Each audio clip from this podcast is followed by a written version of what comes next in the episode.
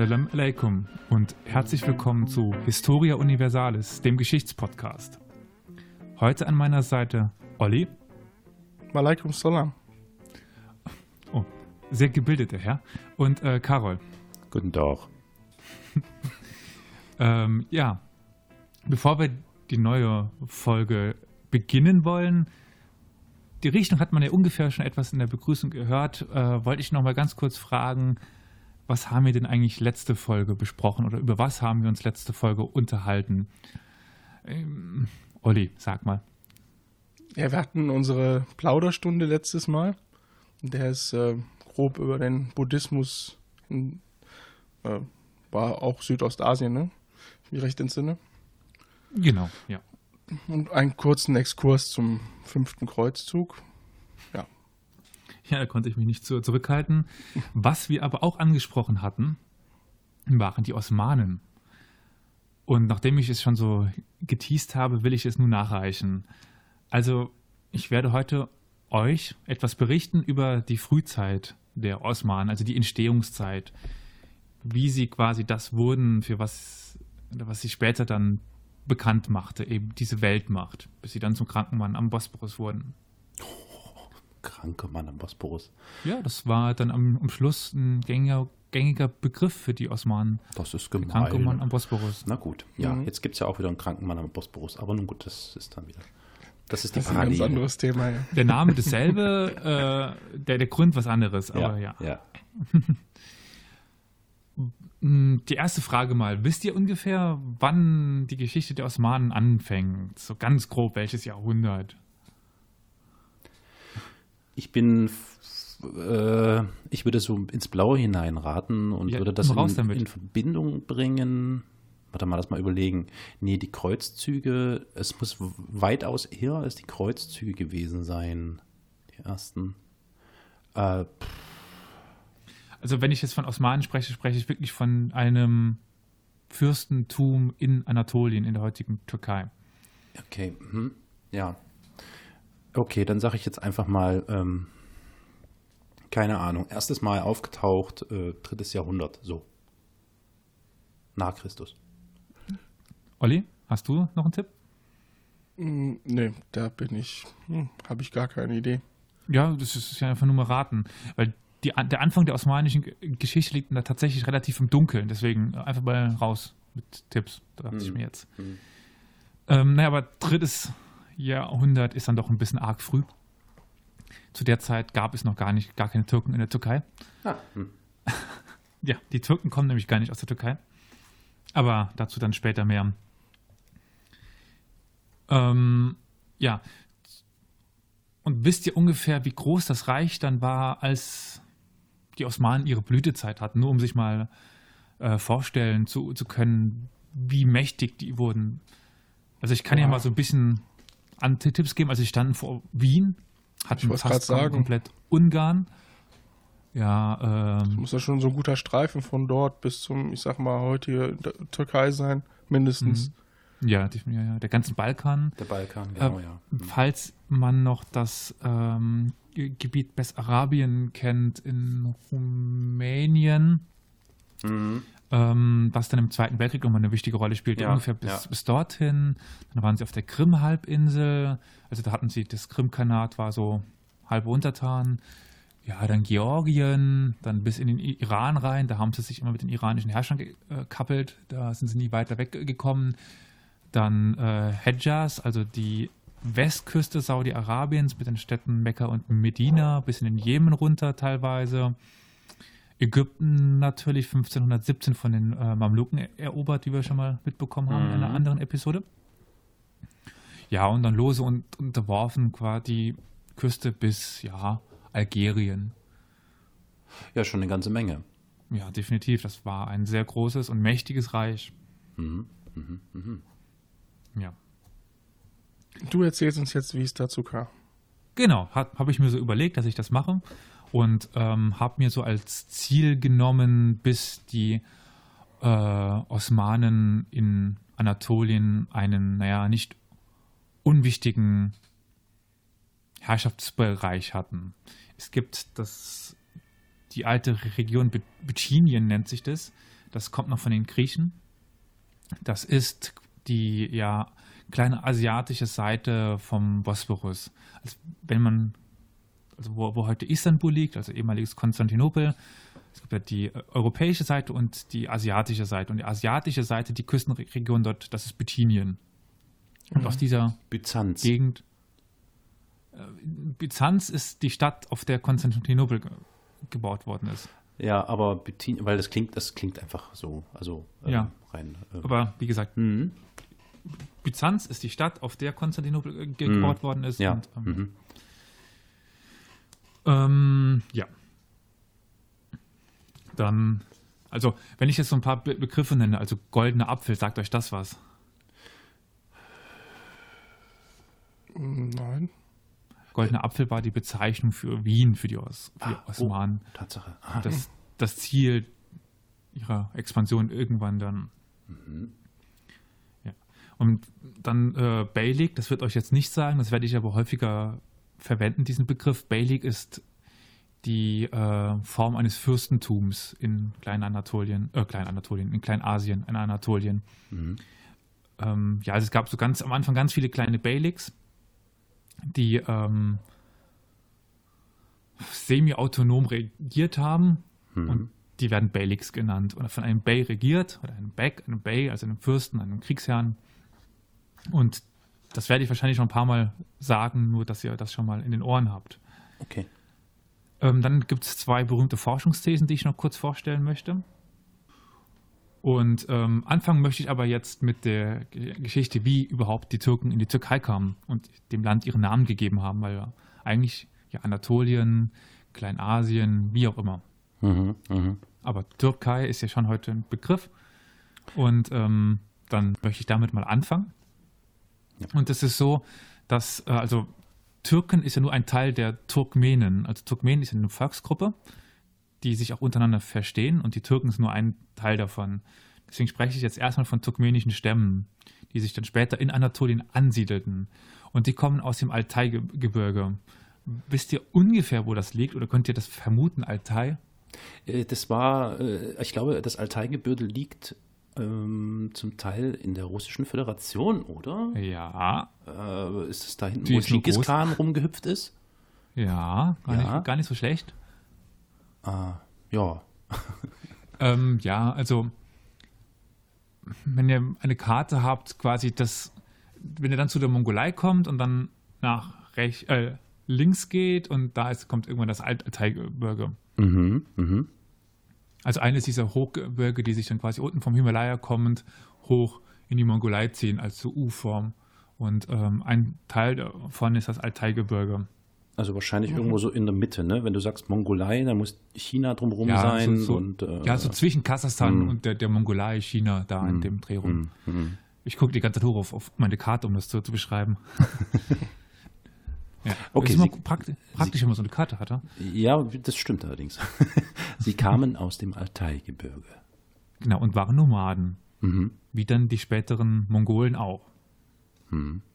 Und aufgrund wechselnder klimatischer, politischer und militärischer Gegebenheiten wanderten dann die Turkmenen seit dem zweiten Jahrhundert vor Christus in die angrenzenden zentralasiatischen Länder. Also noch kann dein Tipp stimmen. Mhm. Ich wollte gerade sagen, da war ja gar nicht so weit weg. Naja, Ja. da liegen schon noch ein paar Jahrhunderte dazwischen, ne? Aber was? Ja, aber noch sind wir dann in den Steppen von dem heutigen Kasachstan. Ja, ja. Also ähm, Türken müssten ja auch noch Sachen verstehen teilweise. Hm. Ähm, und diese Auswanderer sind uns bekannt als Ogusen. Oder O- also ja, auch Ogusen wird halt, also das ist schwierig auszusprechen. so, aber dann wird es jetzt schon schwieriger. Äh, und zwar, ein Teil dieser Ogusen wanderte erst im 11. Jahrhundert nach Osteuropa und Russland. Hm. Da sie, wenn sie sich nach Süden ge gewandt hätten, also in den heutigen Iran rein, waren sie auf starken Widerstand gestoßen. Mhm. Und ein anderer Teil dieser Ogusen konnte sich tatsächlich in den Süden durchkämpfen und wird bekannt als Seldschuken. Ah, die Seldschuken. Und mhm. die sollten große Teile der arabischen Welt unterwerfen. Mhm. Mhm. Mhm. Mhm. Und die Seldschuken er eroberten dann auch Anatolien. Und Ja. durch die Seldschuken kamen dann turkmenische Stämme nach Anatolien in die Türkei eben. Ja. Gut. Also jetzt wissen wir, wie kamen äh, Türken in die Türkei. Yep. 12. Jahrhundert, roundabout, Okay. Zogen die nomadisch langsam ein. Ja. Dann kommen wir nämlich dann schon zu den Osmanen. Und zwar, warum das jetzt wichtig ist für, für uns, wo die her, herkommen auch. Also Osman der Erste, der Gründer der, der Dynastie, bezog seine Herkunft über seinen Vater, Erdoghul. Der ist uns nur mystisch über, überliefert, ist nicht klar, ob es den wirklich gab. Ähm, auf Oghuz Hahn. Und Oghuz Hahn war der Begründer der Ogusen im 11. Jahrhundert, so. Mhm. Mhm. Also, ähm, ja, äh, früher meine ich. Das war, Oghuz Hahn war früher. Aber wie auch immer. Auf jeden Fall gab es dann eine Begründung der Stärke der Osmanen über die Herkunft von, von Oghuz Hahn. Mhm. Also die Osmanen haben quasi die Ogusen äh, ver sich verein, äh, ver vereinleibt, äh, verleibt, äh, verein einverleibt. So, jetzt habe ich es. Ja, ja Also sie eine haben sich daraus Fusion. herbezogen. Ja. Hm. Sie meinen, ungefähr stammen sie auch daher, weil es eben so eine langsame Wanderbewegung war. Bestimmt war Er- Erdoghul und Osman der Erste nicht mit Oghuz Hahn verwandt. Beziehungsweise die Chance ist relativ gering. Ja. Also näher verwandt, meine ich jetzt. Ähm, ja, naja. Dann sind wir jetzt ja in Anatolien, in der Türkei. Und zu der Zeit von Osman I., der hat regiert 1288 bis 1326 oder 24, das ist nicht so genau bekannt, ähm, war eben das Sultanat der sogenannten Rum-Seldschuken. Also Seldschuken spalten sich, es gibt dann zwei äh, Teile davon und die Rum-Seldschuken sind die, die äh, größtenteils Anatolien herrschten. Warum jetzt Rum? Das ist eine Verballhornung von Rom, also die römischen Seldschuken. Und warum römisch? Weil sie, als die nach Anatolien kamen, auf den damaligen Herrscher von Anatolien trafen, Ostrom, Byzanz, Ah, ja, ja, ja, natürlich. Byzanz, klar. Mhm. die sich zu der Zeit ja äh, mit den Seldschuken, mit den Turkmenen quasi Streit lieferten um. Anatolien. Ja, ja. Aber dieses äh, Sultanat der Rum-Seldschuken war 1204 und, äh, äh, 1243 ähm, abhängig von den Ilkhanen. Oh. Die, die Ilkhane waren war das Herrschaftsgeschlecht der Mongolen im heutigen Persien, im heutigen Iran. Also quasi, sie wurden unterworfen von den Mongolen, um es mal einfach auszudrücken. Und da kann man sich das so vorstellen, es gab den großen Rum-Seldschuken Sultan, der war untertan vom Sultan der Mongolen, der Iran. Und dann gab es in Anatolien noch so ganz viele kleine, eben wie ich schon mal erwähnt habe, Beyliks. So ganz kleine viele Fürstentümer, die sehr autonom herrschen konnten.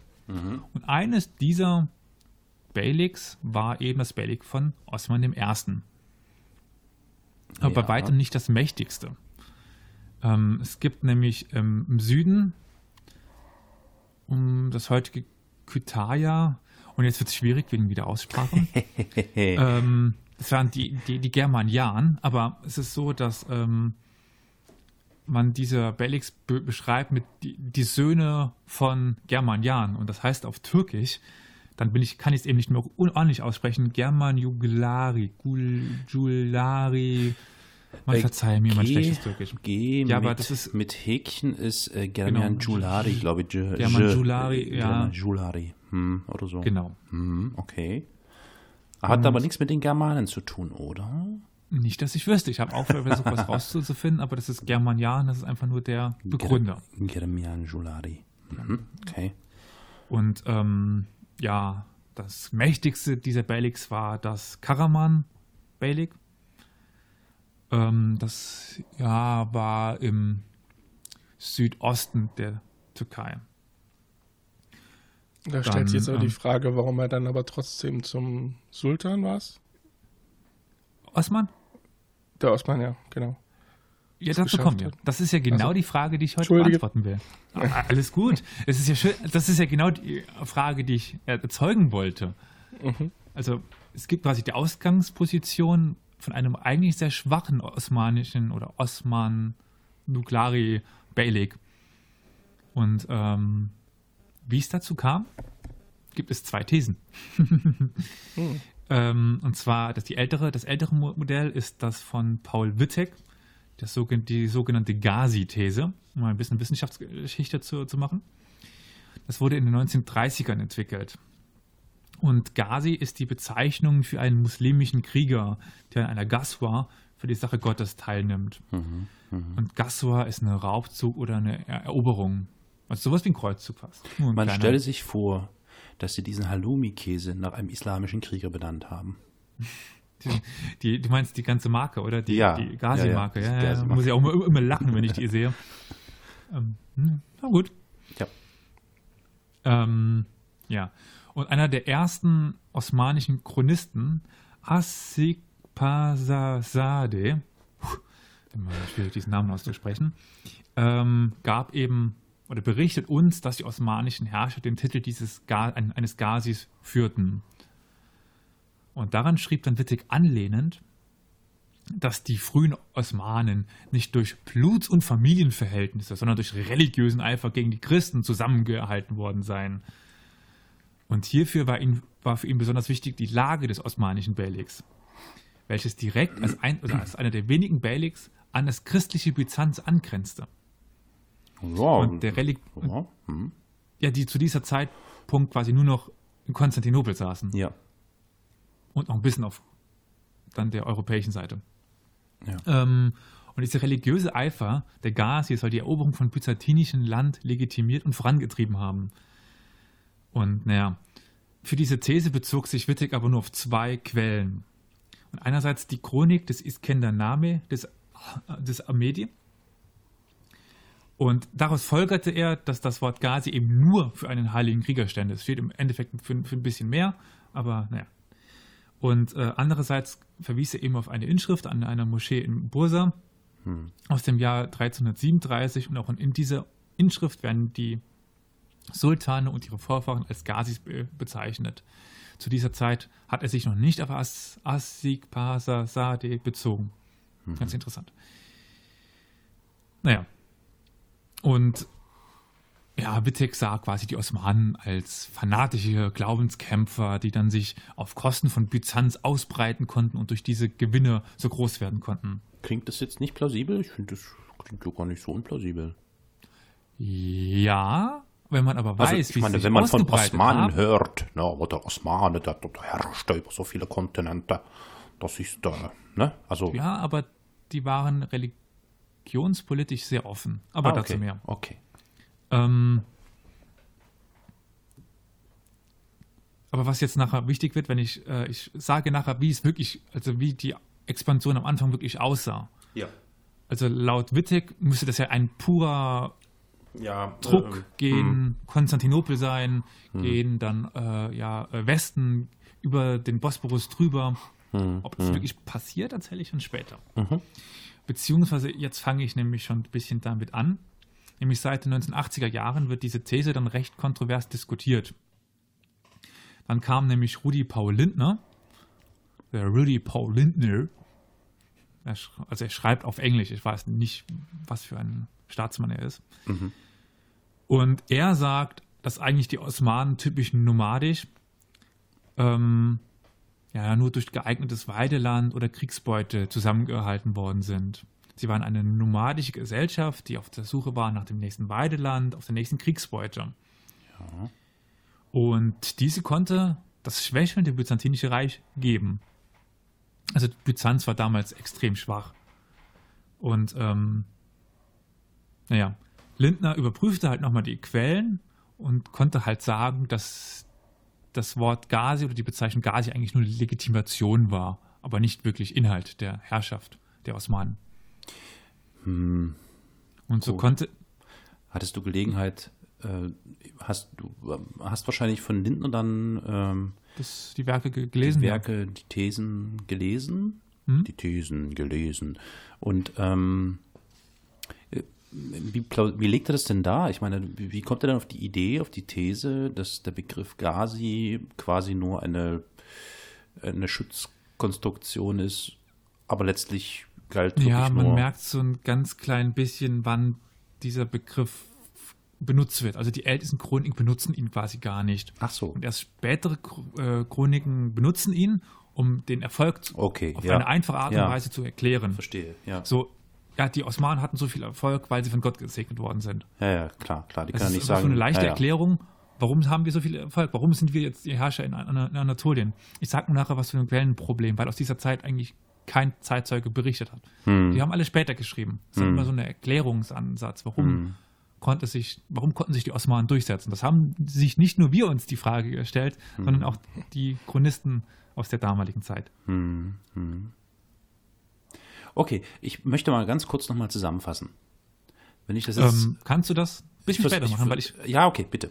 wollte noch ein bisschen was zu der äh, Lindner-These sagen. Ja. Oh, Also er konnte eben das Bild der Osmanen als religiös motivierte Gemeinschaft revidieren. Und ähm, ja, er stellte eben fest, dass der osmanische Chronist Am Amedi, das war die Hauptquelle Wittex, und dann komme ich nochmal zu dem, was ich gerade gesagt habe, einfach nur eine einfache äh, Erklärung für den Erfolg der Osmanen finden wollte. Und es finden sich mehrere zeitgenö also relativ zeitgenössische Chron Chroniken, wie die Chronik des Cykrylla oder eine anonyme Oxforder Chronik, die heißt nur so, weil sie in Oxford ge gefunden worden ist. Mhm. Und dort gibt es eben keine derartigen Hinweise auf Ghazis. Mhm. Und er folgert daraus, also Lindner, dass die Betonung des Glaubenskriegers in manchen frühen osmanischen Chroniken ein Versuch ge gewesen wäre, den ähm, vergessen zu machen, dass die Osmanen auch die benachbarten Beyliks mit Krieg überzogen haben. Mhm. Ja, okay, das verstehe ich, ja. Und dann meine Meinung jetzt, also die Überbetonung des Ghazi-Gedanken findet meiner Meinung nach zu Recht Widerspruch aufgrund des ambivalenten äh, Charakters der Expansion der Osmanen. Aber der äh, These von, von Lindner, von einer reinen Nomaden-Expansion, davon halte ich jetzt auch nicht so viel. Für mich ist es so ein, so ein Mittelweg. Aber jetzt kannst du gerne, wenn du möchtest. Jetzt Ja, habe ich nämlich ja, die beiden ja. Thesen beendet. Okay, danke. Entschuldigung, dass ich da so reingehüpft bin. Ja, also ich fasse jetzt nochmal, wenn ich das jetzt alles hoffentlich richtig wiedergebe, zusammen. Die, die, ähm, ähm, die Türken sind als Ogusen aus dem Altaigebirge Richtung ähm, Anatolien, Mittlerer Osten und angrenzend vorgerückt. Gewandert. Nennen wir es gewandert. Ja. ja? Ja. So, ähm, es gab dort dann ähm, einen Typen, der Osman hieß. Ähm, Und der hat sich dann äh, mit anderen Beyliks, sogenannten ja, Fürstentümern, wie auch immer, Ja. äh, oder hat die sich einverleibt. Und- ja, so, so weit sind wir jetzt ja noch nicht. Das will ich ja jetzt gleich erzählen. Ach nicht, ich nur dachte, ich dachte. Das Klang- wollte ich noch erzählen. klang- Also klang es, aber so. es passiert dann irgendwann ta tatsächlich. Okay, okay. Und ähm, ja, und dann haben die angefangen, da als große Truppe loszulegen. Ja. Achso, ja, Seldschuken kommen da auch noch mit rein, ja, okay. Gut, ja, also die Seldschuken, Osmanen, Turkmenen, Ja, ja, das ja. ist eine alles Volksgruppe unter quasi. einer Führung. Hm. Nee, eben nicht. Also Nicht? Eine, Einheit, eine einheitliche Führung gab es selten. Na, aber was ist mit dem Osmanen? Ja, der hat ja nur in seinem kleinen Beylik in Anatolien geherrscht. Das Beylik kannst Hast du die, Karte von der Tür- Türkei vor dir? Nö, warte mal, kann ich aber tun. Also, wenn ihr jetzt die Karte von der Türkei vor Augen habt, findet ihr ja Ankara, nehme ich mal an. Ja. Dann Ja. geht ihr nach links und irgendwann kommt ihr nach Kütahya. Nö. Also es kommt dann irgendwann äh, Eschkeshir Ach, hier, Äh, ja. Eschkeshir. Okay, okay. Hm, gut. und jetzt könnt ihr euch vorstellen, das osmanische Beylik und Osman äh, ging, gut, ich weiß nicht, wie gut eure Karte jetzt ist, aber ähm, naja, wenn ihr so einen da Daumen über Kütahya legt, ungefähr so, so groß war das. Also winzig. Ach das war so, quasi zwischen Bilecik, so. Eschkeshir, Ja, äh, Kütahya und Bursa. Okay, ich bin immer so scharf auf den Osmanen, weil es, die heißen halt Osmanen und deswegen denke Ja. ich immer so, der ist irgendwann der Boss geworden. Ja, aber Oder? eben nur von seinem kleinen puppischen Okay, okay. Stück Land. Ja, Das war noch nicht groß zu, der damaligen Ja, Zeit. ja, das war ja, eines natürlich. unter vielen. ja. Also äh, an der Küste Bursa, Is Ismet, da saßen noch die, die, die Byzantiner. In Izmir auch noch vielleicht. Und dann gab es noch an der Küste mehrere äh, Beyliks. Also Hm. man, kann, sich- man kann sich diese Zeit wirklich ähm, ja, viel, Völker, viel Völkerei ähm, in Anatolien vor, äh, vorstellen. Ja, ja. Und ähm, ja, ich würde euch und auch den Zuhörern ganz gerne dann wahrscheinlich eine Karte der verschiedenen Beyliks zukommen lassen in den Shownotes. Und die möchte ich euch jetzt auch noch kurz schicken. Also, Jo. also wo, wenn wir jetzt die Karte der Beyliks vor uns haben, ähm, das dürfte eine sein zum Tod ungefähr von Osman I., wo Bursa schon erobert worden ist. Um, es passt aber nicht ganz so zu, zusammen, weil sie haben sich eigentlich, wenn sie ist mit ist mir ist, ist mit er, erobert haben, haben sie eigentlich schon die Germanklare größtenteils unterworfen. Also die, die Karte passt hier nicht ganz. Das ist die von der englischen Wikipedia-Seite über die Mhm. Beyliks. Aber damit man sich mal ungefähr vorstellen kann. Also die Osmanuklari eben am Bosporus und hinten dran, nebendran die ähm, Keresju, Schlari, German, Mhm. Germanjan, Saruhan, Aydin, Mentese, Hamad, Hamid, äh, Teke, Karaman, Ramazan, Dulkadir, Erdnat, Kanek, Gandor und so weiter. Krass. Also ganz schön viele. Also das sind alles Beliks, also Ja, und das sind noch nicht Fürstentümer, alle. Kleinstaatlerei. Das äh, sind die bekannteren. Mhm, Okay, verstehe, verstehe. Krass, das sind ja mindestens viele. Ähm, Genau. 1, 2, 3, 4, 5, 6, 7, 8, 9, 10, 11, Fast so viel 12, wie in 13, Deutschland. 14, 15, 16. Und du sagtest ja noch plus einige kleine, die hier gar nicht zu sehen sind. Okay. Genau. Mhm. Also wenn man auf die deutsche Seite von Wikipedia geht, dann müsste es auch noch eine weitere Karte geben, die ein bisschen früher ist. Und ähm, ja, da sind noch ein paar dann untergegangene oder also dann sieht man auch noch das Sultanat rum und die Ilgranate Ja. und so weiter. Also Ja.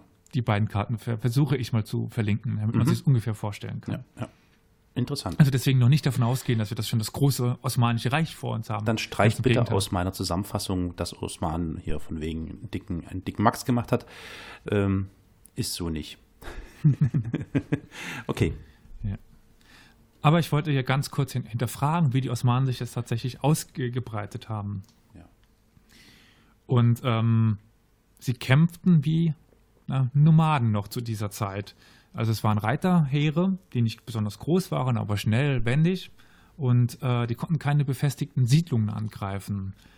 Ähm, dementsprechend ver versuchten sie, ähm, die, die Siedlungen oder die Städte dann auszuhungern. Und da gibt es häufiger dann Be Beschreibungen, wie sie äh, Städte be belagerten. Teilweise schaffen sie sie auszuhungern, teilweise nicht. Mhm. Also ähm, sie hatten noch nicht die Erfahrung oder auch das Material, um große Städte zu, zu belagern. Mhm. Und das ist sehr typisch nomadisches Vorgehen. Und so konnten sie zum Beispiel aber 1326 Bursa, ihre neue Hauptstadt, dann er- erobern. Und 1337 Izmit. Mhm. Mhm. Aber wirklich durch Aushungern. Mhm. Dadurch, dass sie das Umland be beherrscht haben. Mhm. Ähm, aber wie ich schon erwähnt habe, waren auch die benachbarten Beyliks nicht sicher vor den Osmanen. Ja, aber in den Berichten sowohl der Byzantiner als auch der arabisch-türkischen Chroniken findet sich keine Berichte von außergewöhnlicher Brutalität oder außergewöhnlicher Religiosität gegenüber den Gegnern dann. Mhm.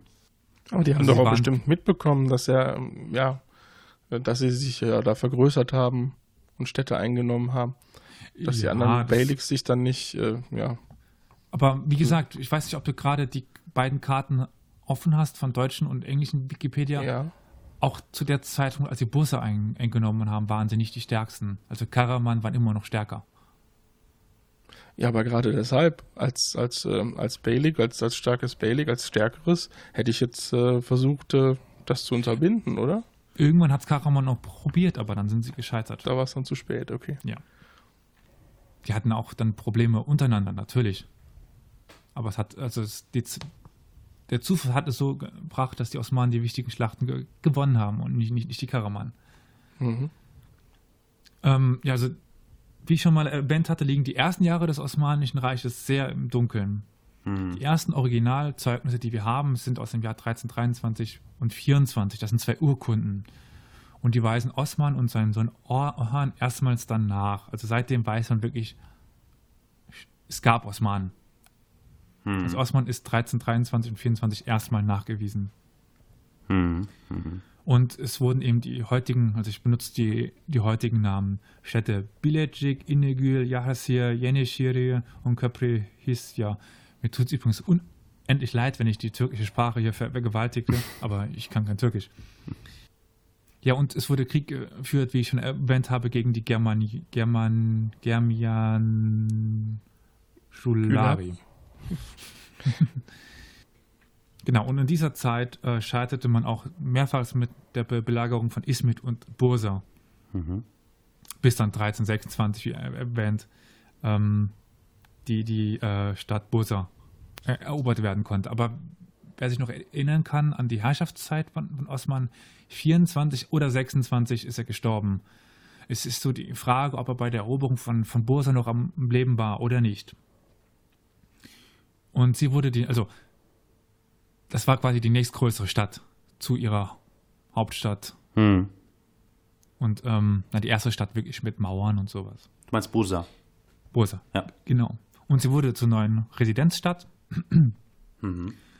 Und nun begann sich quasi ein nomadisches Grenzfürstentum zu einem richtigen, naja, ich will nicht, also schon Staat irgendwie, so ein Königreich, einem, also einer festeren Organisation. Mhm.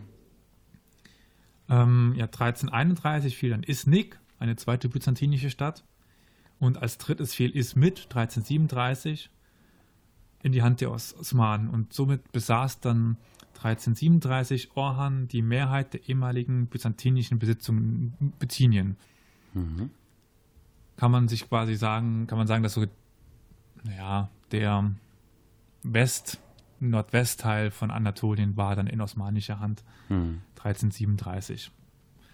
Und um den, Aufsta um den Aufstieg der Osmanen zu verstehen, muss man sich eigentlich auch die andere Seite an anschauen, die des byzantinischen Empires, des, Byz Mhm. des Reichs, des byzantinischen Reichs. Ähm, ja, Byzanz war zu dieser Zeit unter Michael Palaiologos, ähm, also der war der König zu, zu dieser Zeit, und sie waren kurzfristig wieder zur Großmacht geworden, aber sie mussten sich ähm, lange Jahre europäischer Gegner wehren. Mhm. Und die finanziellen Aufwendungen für diesen Kampf verhinderten dann im großen Maße einen Wohlstand Byzanz. Mhm. Und aufgrund dessen, dass auch im Westen die Europäer angriffen, vernachlässigten die, die Byzantiner Anatolien zugunsten dann ihres europäischen Herrschaftsgebietes. Mhm. Und dadurch konnten sich auch diese Beyliks etablieren. Aber das geschah natürlich nicht äh, freiwillig. Es geschah aufgrund eben des Druckes auf die Westgrenze der Byzantiner. Und die wichtigsten Gegner in dieser Zeit der, der Byzantiner waren die Staufer, beziehungsweise die Anjou dann in Italien und das Königreich Serbien. Aber auch Bulgarien konnte dann erste Erfolge gegen die Byzantiner feiern. Mhm. 1321 brach dann noch ein ähm, ja, Krieg aus zwischen dem Sohn von Michael Palaiologos, das ist Andronikos II. und dessen gleichnamigen Enkel Antonikos III., also ein Bürgerkrieg. Mhm. Und die endete mit der Thronbesteigung, Thronbesteigung Antonikos III. Die eigentlichen Sieger waren aber die Osmanen und die Serben, die die innere Schwäche Byzanz ausgenutzt hatten und große Gebietsgewinne machen konnten. Ja. Ähm, also jetzt sind wir quasi ja, 1340, 50. Ab da ist dann sind die Osmanen eine lokale Großmacht, Mhm. weil sie dann relativ schnell auf die europäische Seite des äh, Bosporus kommen, dort erste Besitzungen übernehmen können, äh, in Anatolien bis auf die Karaman eigentlich alles ausschalten können Mhm. und dann doch sehr mächtig werden. Mhm. Aber es gibt noch einen sehr wichtigen As- Aspekt, auf den ich jetzt eingehen möchte, weil, wenn man heute von Türkei spricht, sind dort ja eigentlich nur Türken, oder? Naja, Und Kurden vielleicht noch. wenn ich mich recht entsinne, waren da auch mal Armenier. Ja. Das ist ja ähm, bekannt, dass die, äh, ja, dass die türkische Bildungspolitik versucht, die ähm, den Genozid an den Armeniern, irgendwann war es 1918, Irgendwann nicht da. genau, ähm, Mhm. irgendwie möglichst nicht großartig äh, zu erwähnen. Also das deutet darauf hin, da werden schon noch andere Volksgruppen unterwegs gewesen sein. Aber ich weiß Aber nicht, ähm, ja. Das ist jetzt wirklich im Osten, Osten, im Osten der Türkei. Wenn wir jetzt davon ausgehen, wo die Osmanen waren, also quasi Bosporus und so weiter, Mhm. nimmt man ja heute so, so wahr, das sind alles Türken. ja, was ist denn da noch alles? Ja. Aber wie gesagt, die Türken waren ja Eingewanderte. Und bevor es quasi die Rum-Seldschuken dann gab in Anatolien, waren es Griechen, die erwähnten Armenier und andere autochthone Volksgruppen. Mhm. Mhm. Das Problem für Anatolien war die Lage. Es mm, war ja seit Jahrhunderten durch Plünderung und Raubzüge durch Araber, Perser, Mongolen später dann ähm, ja, andere Reitervölker ausgesetzt und deswegen eigentlich nur spärlich bewohnt. Mhm. Und nach 1071, da gewinnt Alp Arslan, ein Seldschuke, bei Manzikert gegen die, die Byzantiner. Und dann begannen die nomadischen Turkmenen einzuwandern. Mhm. Mhm. Und ausgelöst wurde diese Wanderungsbewegung durch mongolischen, ja, oder ja, einen Druck eines anderen nomadischen Volkes auf die Ostgrenzen von turkmenischen Völkern im Iran und Choresmien. Ähm, und dadurch gab es quasi einen Wanderungsdruck, wie ähnlich wie bei der Völkerwanderung, äh, dass dann eben Turkmenen nach Anatolien einwanderten. Mhm. Mhm. ja, gefördert wurde das natürlich durch den Zusammenbruch des byzantinischen, der byzantinischen Verteidigung. Und in Anatolien gab es noch keine Nomaden. Das ist relativ wichtig, weil zum Beispiel in Arabien oder ähnliches gab es Nomaden. Sie hatten eben keine Konkurrenz um beide Grund, was Ja. für sie als Nomaden doch sehr gut war. Dann gab es nun eine schleichende sogenannte Turkisierung Anatoliens, die spätestens im 15. Jahr, Jahrhundert dann abgeschlossen sein soll. Also ab da kann man dann wirklich von Türken in der Türkei sprechen. Mhm. Mhm. Die christliche Bevölkerung zog sich entweder aus Anatolien zurück ins christliche Byzanz und überließ der äh, turkmenischen Bevölkerung das Land oder übernahm auch die Sprache und die osmanische Kultur. Mhm. Aber man kann nicht davon ausgehen, dass alle Christen flohen und äh, das türkische, türkische Anatolien verließen. Das, ist, das kann man nicht so an, annehmen. Insbesondere in den Städten existierten noch sehr lange weiter christliche Gemeinden. Dann, wenn wir schon mal bei der Religion sind, es gibt ein ganz in- interessantes Beispiel, nämlich die Derwisch-Orden. Wenn wir wieder beim Krankenmann am Bosporus sind. Und ähm, die sind ja ver verboten jetzt lange Zeit ge gewesen in der Türkei, die Derwisch-Orden. Das sind doch die, die so bekannt Die- die sind. Tanzenden. Die, ja, ja, Die glaub Kleidern, ne? Die so, ja, Ja. so rund. Also das ist eine. Art des Derwichtums. Der, ja, man sagt ja auch umsonst so, nicht umsonst so wie ein Derwisch. Tanzen, ja. Ich möchte jetzt von einem Derwisch-Orden erzählen, das ist nämlich der Orden der Bektashi. Und begründet wurde dieser Orden von Haji Bektash Veli in der zweiten Hälfte des 13. Jahr Jahrhunderts. Mhm. Und naja, das ist eben ein typischer Derwisch-Orden, die es im Mittelalter im Islam relativ viel zu, zu finden gab. Mhm. Und das Derwischtum ist selber eine Be Bewegung innerhalb des islamischen Sufismus schiitischer Tradition. Und im Gegensatz zum Hochislam war das Sufismus und insbesondere die Derwisch-Orden Vertreter eines synkretistischen Is- Islams, welcher primitive vor- und frühislamische Vorstellungen vertrat. Entschuldigung, nochmal ganz kurz. Was für ein Islam? Wie? Äh, du meinst vor- und frühislam? Nee, Sy Synkretist, wie? Wie war das? Synkretistisch. Synkretistisch. Weißt du, Synkret Was, was Synkretismus ist? naja, irgendwas mit, ähm, Wenn man sa- also Synkretistisch. verschiedene Sachen in einer Sache vereint. ja, also, sy synchron, also, sy- ja, ja, also, ja, ja, okay, verstehe schon, ja, ja, also, äh, Also viele Naturreligionen sind, sind synkretistisch oder was wir mal bei Buddhismus hatten.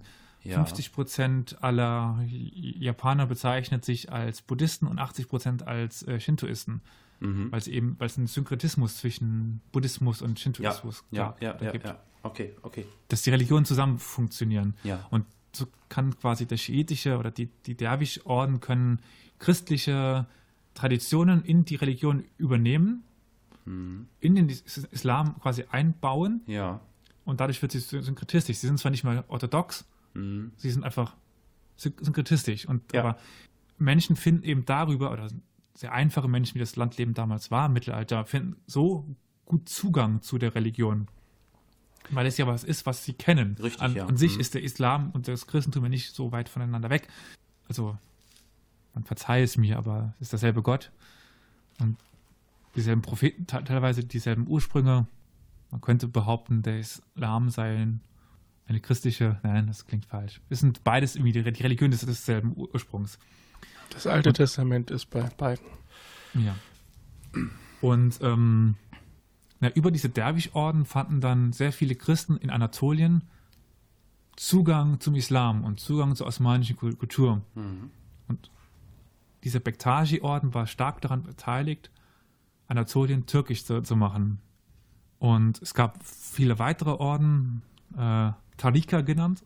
Und das Spektrum reichte aber von hochorthodoxen Ge- Gemeinschaften bis zu heteroorthodoxen Gruppen wie eben den Bektashi.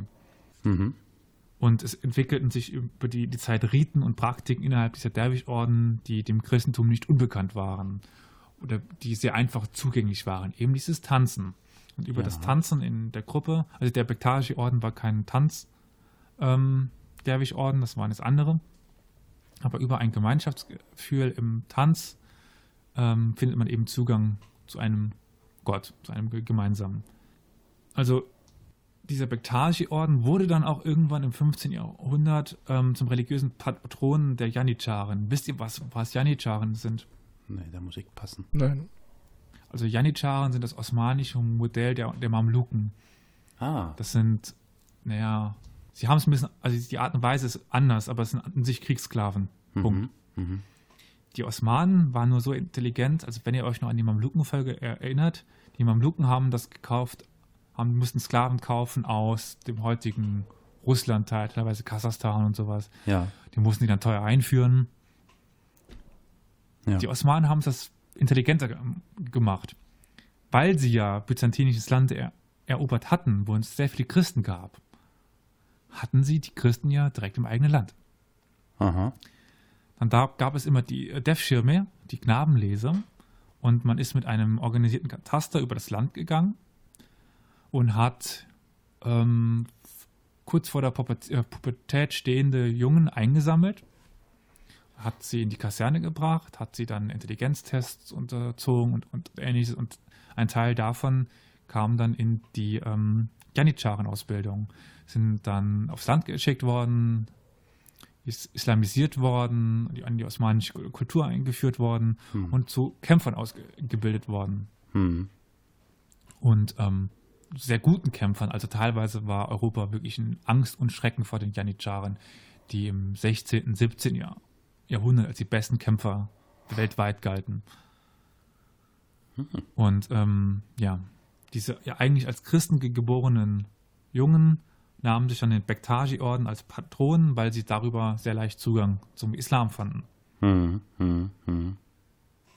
Und dementsprechend waren diese Orden weitaus erfolgreicher als Missionare, als irgendwelche Rechts- und Gottesgelernten der Städte und ähm, erzeugten quasi so die Lage, wie wir sie heute kennen, dass der Islam ähm, die vorherrschende Re- Religion in, Anato- in der Türkei ist. Hm. Aber zum Beispiel auch, dass in Albanien der, Is der Islam die wichtigste Religion ist. Oder Bosnien. Hm. Das geht auf die Zeit zu- zurück, weil eben aus diesen Gegenden wurden die Knabenlesen getan und die Leute kamen nach ihrem Militärdienst dann wieder zurück in das Land und haben den, den Islam eben nach auf den Balkan getragen. Hm. Hm. Hm. Auch eine Möglichkeit, das Ganze auszubreiten. An, an sich war es den osmanischen Sultanen ja gar nicht daran gelegen, dass das gesamte Land muslimisch wird. Also einerseits ganz einfach, wer kein Moslem war, muss eine Kopfsteuer be bezahlen. Sprich, Ja. Geld. Ja. Die Steuern waren trotzdem geringer als in eu europäischen Ländern. Es gibt Berichte, wie den Österreichern reihenweise die Bauern we- weggelaufen sind, weil sie in osmanischen Gebiet weniger Steuern bezahlen mussten. Stimmt, hattest Und? du schon mal erwähnt. Tatsächlich größere religiöse Freiheit erlebt haben. Weil solange sie die, die Kopfsteuer abge, also ge- geleistet haben, war den Osmanen relativ egal, ob es jetzt Evangelien, Katholiken, was weiß ich waren. Hm. Also insbesondere nach der Reformation dann in, in Europa konnten sich quasi ähm, evangelische Österreicher, die es damals tatsächlich viele gab, ins osmanische Ge- Gebiet retten. Dort Mhm. konnten sie frei leben, relativ. Hm. Ähm, und zweitens eben, wenn alles Moslems ge- geworden wären, hätten sie keine Rekruten mehr für die Janitscharen. Hm. Ja. Dann würde ich eigentlich schon noch ganz kurz was zur Quellenlage sagen, was ich auch schon angeteasert habe. Weil äh, über die Osmanen in der ganz frühen Zeit wissen wir wenig, da eben ähm, 1402 durch einen doch sehr berühmten Feldherrn äh, alle Bücher und Texte ver verbrannt worden sind. Und zwar war das ein Lama. Tamerlan, Timur Leng, Timur der Lame, oder wie man ihn auch nennen will, Timur, Temür. Sagt euch das irgendwas? Nein, mir nicht. Das war, naja, nachdem die äh, Mongolen ja wieder niedergegangen sind, war das ein mongolischer, turkmenisch, also irgendwie so ein Zwischending da irgendwo aus dem, irgendeinem Volk, Feldherr, der im Iran die Macht übernommen hatte und innerhalb von kürzester Zeit alles in Schutt und Asche gelegt hat. Also von Russland, Anatolien, Syrien, Iran, Irak, alles hat er tot und klein gehauen Hm. war sehr berühmt für, für seine Schädelhaufen. Hm. Das, das Ganze ist nur gestoppt worden dadurch, dass er irgendwann gestorben ist. Hm. Und seine Nachfolgen haben es dann ist schnell wieder untergegangen, das Reich von Timo. Und ähm, naja, er hat eben bei einer ähm, Plünderung von Bursa ganz viel Quellenmaterial zerstört. Ähm, und eines der ältesten türkischen Chroniken ist eben dieses Düstername des Enveri, was ich schon mal erwähnt hatte am Anfang irgendwann.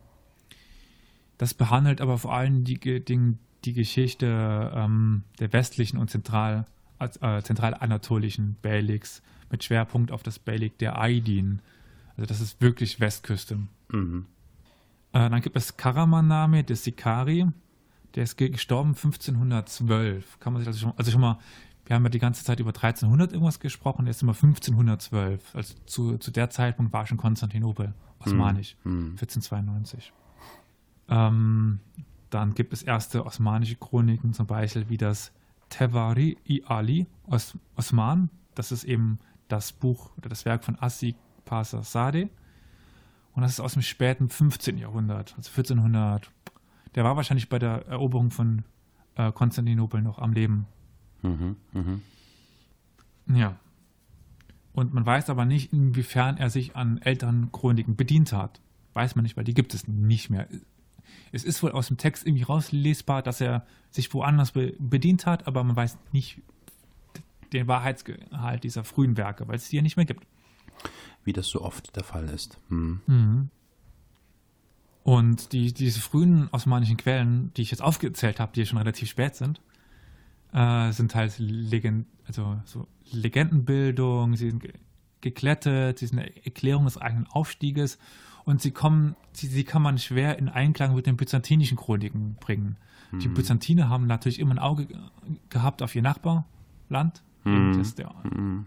der Osmans, aber man bringt sie nicht so ganz überein. Irgendwie passt das nicht. Mhm. Mhm. Ähm, wieder, aber das Problem bei den byzantinischen Quellen ist dann, dass sie sehr tendenziös über die Osmanen schreiben. Ja, ja, ja. Also wenn sie sie überhaupt für erwähnungswert halten aus der doch elitären Sicht eines Kaiserreichs. Mhm. Die paar Nomaden da vor, vor der Haustür, die immer noch auf Pferden rum, rumreiten und keine, keine Kultur haben, über die schreiben wir nichts. Mhm. Mhm. Das ist auch wieder das Problem. Mhm. Und erst nach der Eroberung von Bursa und Ismit, den damaligen Nikäa, äh, gibt es dann auch ver- vermehrt Quellen, Byzantine, also byzantinische Quellen über die Osmanen. Mhm. Ja. Dann gibt es dann noch, was ich noch nicht erwähnt habe, das Werk des Nesri. Ähm, das ist wohl auch 1500 irgendwas entstanden, also 1510, 1520.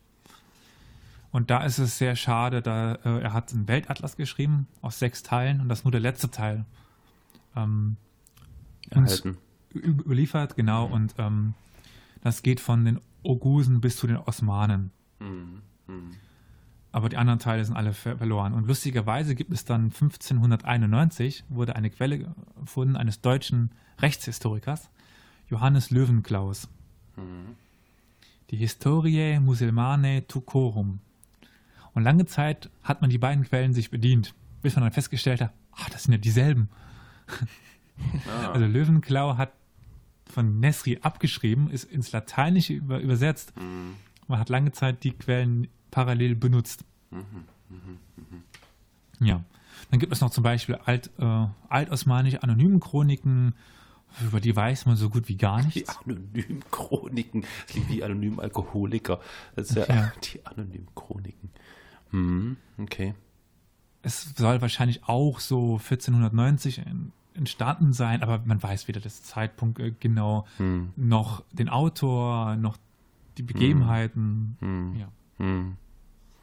Und dann gibt es noch eine ganz interessante äh, Geschichte, das sind die sogenannten Memoiren eines Janitscharen. Und es oh geht Gott. auf einen serbischen Janitscharen Konstantin von Ostrowica zu, zurück. Mhm. Er hat gelebt 1453 bis 1481. Mhm. Und der hat auch quasi aus seiner Sicht als Janitschar geschrieben über die Osmanen. Mhm. Jedoch ist der Originaltext verloren und es gibt nur noch Abschriften. Und mhm. ähm, die sind nicht in osmanischer Schrift oder Sprache, sondern auf Tschechisch oder Polnisch. Mhm. mhm. Auf jeden Fall, die wollte ich ja nicht verschweigen. Es gibt auch diese sehr interessante Überlieferung eines Janitscharen, eines hohen mhm. Beamten. Mhm. Und ja. Hm. So viel dann mal über den Aufstieg. Dann, ich versuche es jetzt mal ganz kurz zusammenzufassen. Ja, das ist besser, wenn du das machst. Also im 11., 12. Jahrhundert wandern turkmenische Nomaden nach Anatolien ein. Als Rumseldschuken. Die gründen ein Sultanat und nachdem die Mongolen das Rum-Sultanat unterwerfen, also Tribut abhängig machen, entstehen lokal sehr autonome Fürstentümer. Mhm. Eines davon ist das von Osman, Osman mhm. dem, dem, Ersten, in der Region um das heutige Kütahya. Damals war das noch ein sehr nomadisches Fürstentum. Reiter, Hirten, Herden. Und langsam beginnen die Osmanen, umliegende Städte zu erobern. Irgendwann mhm. gelingt es ihnen dann auch durch Aushungern, mhm. aber noch nicht durch, wie es später bei Konstantinopel, also später werden die Osmanen die führende Macht in Kanonen. Mhm. Also die ersten Kanonen, die eingesetzt werden, sind von den Osmanen. Mhm. Von ungarischen Gießern, aber naja, gut, mhm. das ist was anderes. Ähm, und aber erst nach Osman Ersten, also Osman erlebt noch gerade so die Eroberung von, von Bose wahrscheinlich mit, äh, 1326. Erst unter seinem Sohn Orhan gelingt es dann, eine große Ausbreitung zu erlangen sei es auf, Gründen, auf äh, Kosten des Byzantinischen Kaiserreichs oder sei es auf Kosten der benachbarten Beyliks, also mhm. der, des Germanian und des äh, Karesi. Mhm. Und dann finden wir jetzt ja, 1330, 40, 50, 60 an ja, der West nordwestlichen Küste zum, zum Bosporus hin eine osmanische Herrschaft mhm. die relativ schnell auf die andere Seite übergreift. Und dann 1492 Byzanz von der Weltkarte tilgt, indem sie Konstantinopel ja, erobern. Ich kann schon mal ein bisschen Foreshadowing machen. Also sie, ihm gelingt es fast, ja, das heutige, die, die gesamte heutige Türkei zu erobern, relativ schnell, bis nach Serbien vorzustoßen, bis dann 1400 Tamerlan kommt, Temür, und dann stehen die Osmanen nochmal vor einer Krise. Sie sind kurz vor der Vernichtung. Bursa wird besiegt, Bursa wird erobert. Mhm. Es bricht ein Thronstreit aus. Aber wie die Osmanen sich aus dieser Situation wieder retten können, ist dann ein Thema einer anderen Folge. Mhm. Ja, das äh, war interessant. Wie, wie gehabt, wie immer, das ist leider, das geht nun mal nicht anders. Viele Namen, viele Informationen, Ja. die äh, vielleicht jetzt erstmal für den Anfang einen erschlagen. Aber das war gut, dass das nochmal zusammengefasst hat. Das war ein guter Querschnitt nochmal. Ich fand es ziemlich Ja. interessant. Mir war das so überhaupt nicht bewusst. Also ich wusste davon quasi nichts. Ich habe immer noch so die Osmanen. Ähm, ich habe auch noch von den Seldschuken schon mal gehört, irgendwie, so ein bisschen. Aber mehr war bei mir da auch nicht. Und dass es aber eigentlich da so eine Ausbreitung in diese Region gegeben hat erst und dadurch erst die Osmanen groß geworden sind, was dann quasi dazu führte, dass das Osmanische Reich äh, so eine Größe bekommen hat, was dann vielleicht in anderen Folgen besprochen werden kann. Das war mir vollkommen neu. Sehr interessant, sehr interessant. Ja, eben Kann von diesem, nur anschließen. Also für kleinen mich war das fast alles Fleck. neu. Ja, genau, von diesem kleinen Fleck. nirgendwo. Ja, Also K- Kütahya war damals keine große Stadt, das war eine Siedlung. Mhm. Und aus diesem kleinen Fleck, wirklich, um mich viel zu wiederholen, kann man, steigt eine Weltmacht auf. Und eben nicht irgendwie das doch mächtigere Germanian oder Karaman oder wie auch immer. Mhm. Ja, ja. Nein, es ist Osman, also dieses Relikt des Osman. Mhm, mhm. Das ist schon interessant. Auf jeden Fall, auf jeden Fall. Sehr schön. Ich Ja. glaube, wir werden, wir werden, also das ist jetzt so, ist mir gerade so in den Kopf gekommen. Ich glaube, aus der Geschichte der Osmanen und allem, was dann noch folgt, kann man, werden wir sicher im Laufe der nächsten Folgen einige, also vielleicht eine gute, interessante Serie machen können, weil da ist so viel zu erzählen, bis Ja, hin ins 20. 600 Jahrhundert, ne? Also äh, was dann so, ja, von Erdogan ganz zu äh, schweigen. Also das ist, ähm, ja, sehr cool. Die Geschichte der Türkei ist sehr interessant. Genau. Mhm, Es ist mhm. erstmal der Anfang gemacht aus Ja. der Sicht der Osmanen. Genau. Was definitiv noch, noch folgen wird, ist dann quasi der letzte Schritt zur, zur Weltmacht, nachdem sie halt 1400, 1402 durch Temür fast vernichtend geschlagen worden sind. Mhm. Aber dann 1492 wieder auf der goldenen Krone Auf stehen, stehen. Mhm. und äh, Konstantinopel erobern und dann bis Wien kommen. Ja. Nicht so viel verraten, nicht so viel verraten. Ja, das Kann ja sein, es kann ja sein, dass das jemand noch nicht so. Okay. ja, cool. Elias, danke, ähm, dass du uns das so schön erklärt hast. Dann würde ich sagen, kommen wir zum Feedback. Ja? Ja, genau, zum Feedback. Wir haben ähm, einige schöne, nette Kommentare bekommen, wofür wir uns ähm, bedanken möchten. Ich habe gesehen, Lydia, Jan haben irgendwie kommentiert. Äh, wir bitten natürlich weiterhin, äh, liebe Zuhörerinnen, ähm, auch euch, ihr könnt gerne auch Kommentare abgeben, Feedback abgeben. Das könnt ihr auf verschiedene Art und Weise tun. Äh, wir haben da verschiedene Anlaufpunkte.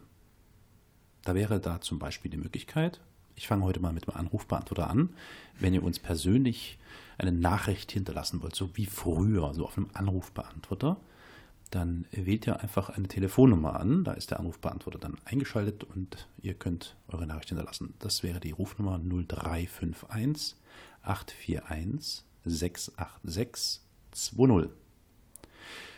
Wir sind auch per Mail erreichbar.